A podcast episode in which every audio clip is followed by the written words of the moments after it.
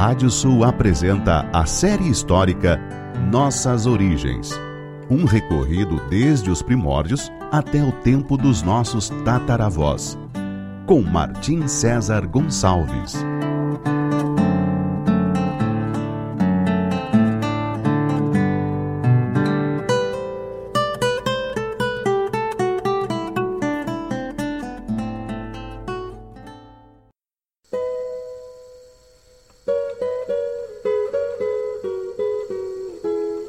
Série histórica Nossas Origens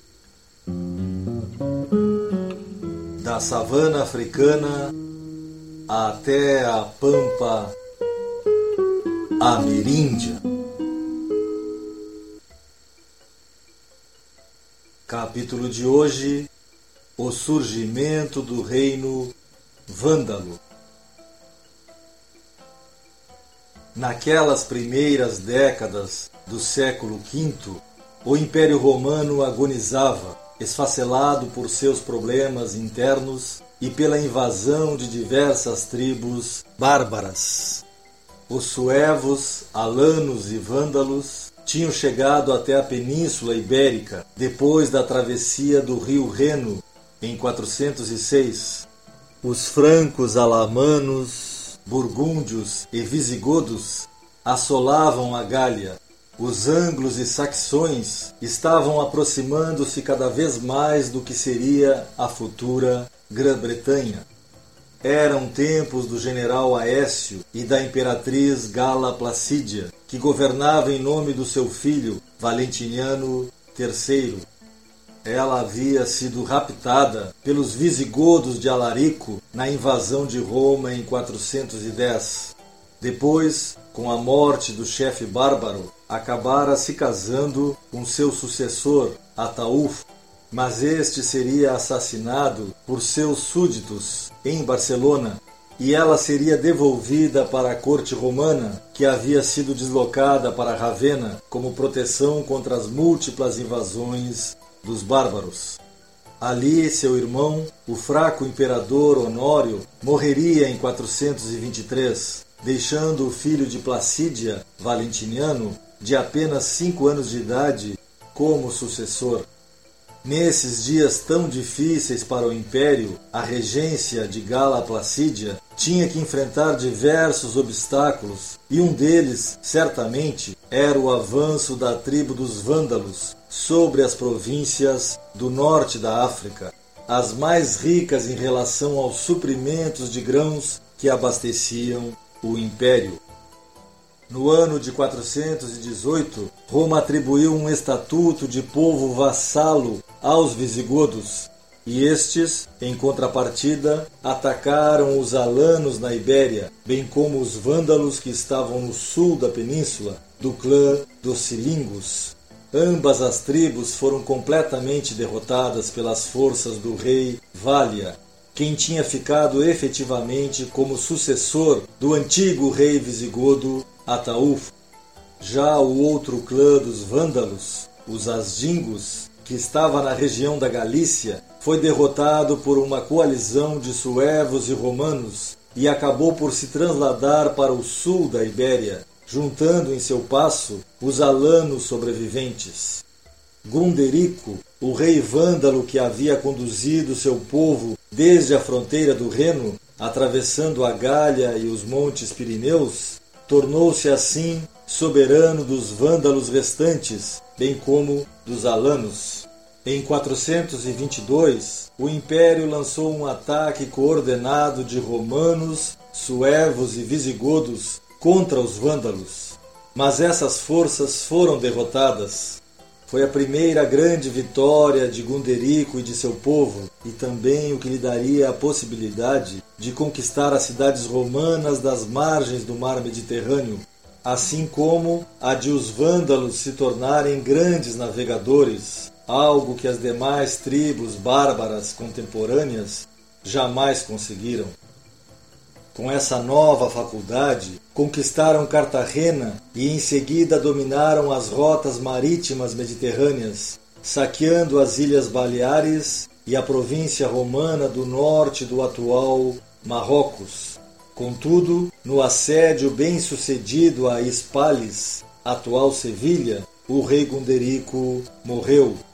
No entanto, o que parecia ser uma grande perda acabou por dar um novo ânimo aos bárbaros, pois seu sucessor foi o maior rei que os vândalos tiveram. Chamava-se Genserico e seria, rivalizando com o rei dos Hunos, Átila, uma constante ameaça ao poderio romano. Com o imperador Valentiniano sendo ainda uma criança, sua mãe Gala Placídia era quem estava de regente do Império Ocidental. Porém, segundo a tradição romana, necessitava de um general que fosse o grande líder para se sustentar até a maioridade de seu filho. Dois homens se destacavam nesse momento. Um deles era Flávio Aécio, filho de uma dama romana com um mestre de soldados chamado Gaudêncio. Aécio era o mesmo líder que se destacaria na futura Batalha dos Campos Catalaúnicos contra Átila. Seu rival pelo poder era o governador romano da Diocese da África, chamado Bonifácio. Segundo algumas fontes indicam, Aécio teceu uma intriga junto a Gala Placídia para que Bonifácio fosse destituído de seu cargo e, provavelmente, julgado por traição e executado. Este, antecipando-se a seu destino, enviou um mensageiro a Genserico, solicitando a ajuda dos vândalos. Assim começava uma travessia sem volta daquele povo e que iria ter consequências até os últimos dias de Roma.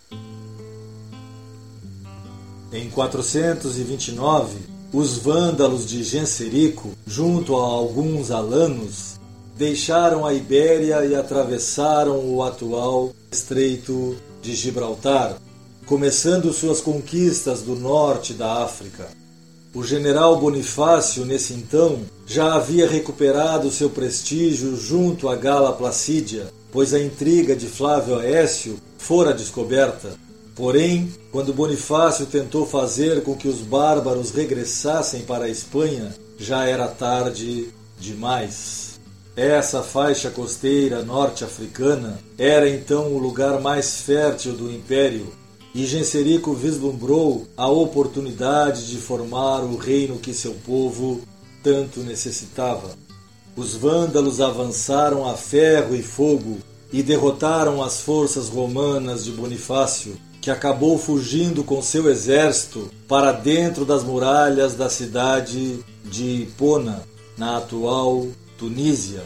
Nessa cidade é que pregavam dos mais famosos escritores e religiosos católicos de então, Aurélio Agostinho, mais conhecido por Santo Agostinho, autor da obra Cidade de Deus. Seus livros insuflavam os católicos contra os demais credos.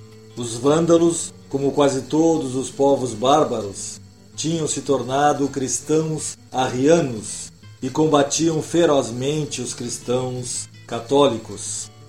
O cerco vândalo a Hipona durou 14 meses, durante os quais, já idoso, Santo Agostinho faleceu de causas naturais. A cidade cairia posteriormente. Esse avanço alarmou o império do Ocidente e até mesmo do Oriente, pois era dessas terras africanas que ambos tiravam uma grande parte de seus suprimentos. Em 432, os exércitos combinados dos dois impérios, somados às tropas remanescentes de Bonifácio, tentaram deter a invasão, mas foram derrotados. Nos anos seguintes, o Império Romano do Ocidente ficaria ainda mais enfraquecido com a ascensão de um líder uno que marcaria seu tempo, Átila, bem como com o assentamento dos visigodos em terras da atual França e Espanha, e por fim com a formação do reino vândalo no norte da África. Genserico e seus exércitos não voltariam mais para a Ibéria, mas sua passagem nesse território ficaria marcada para sempre. Segundo investigadores como Reinhardt XII, esse povo bárbaro deu origem ao vocábulo Al-Andalus, ou Andalucia, que seria derivado de Vandália, terra dos vândalos, chamada assim pelos mouros e árabes que em 711 invadiriam a península.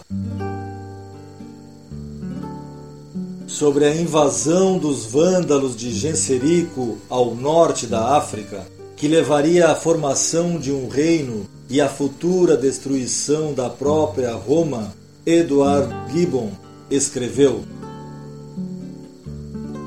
A importância e perigo da perda da África eram profundamente sentidos pela regência ocidental. Placídia implorou o auxílio do seu aliado oriental e a armada italiana foi reforçada pelo comandante bizantino Aspar, que saiu de Constantinopla com um poderoso armamento.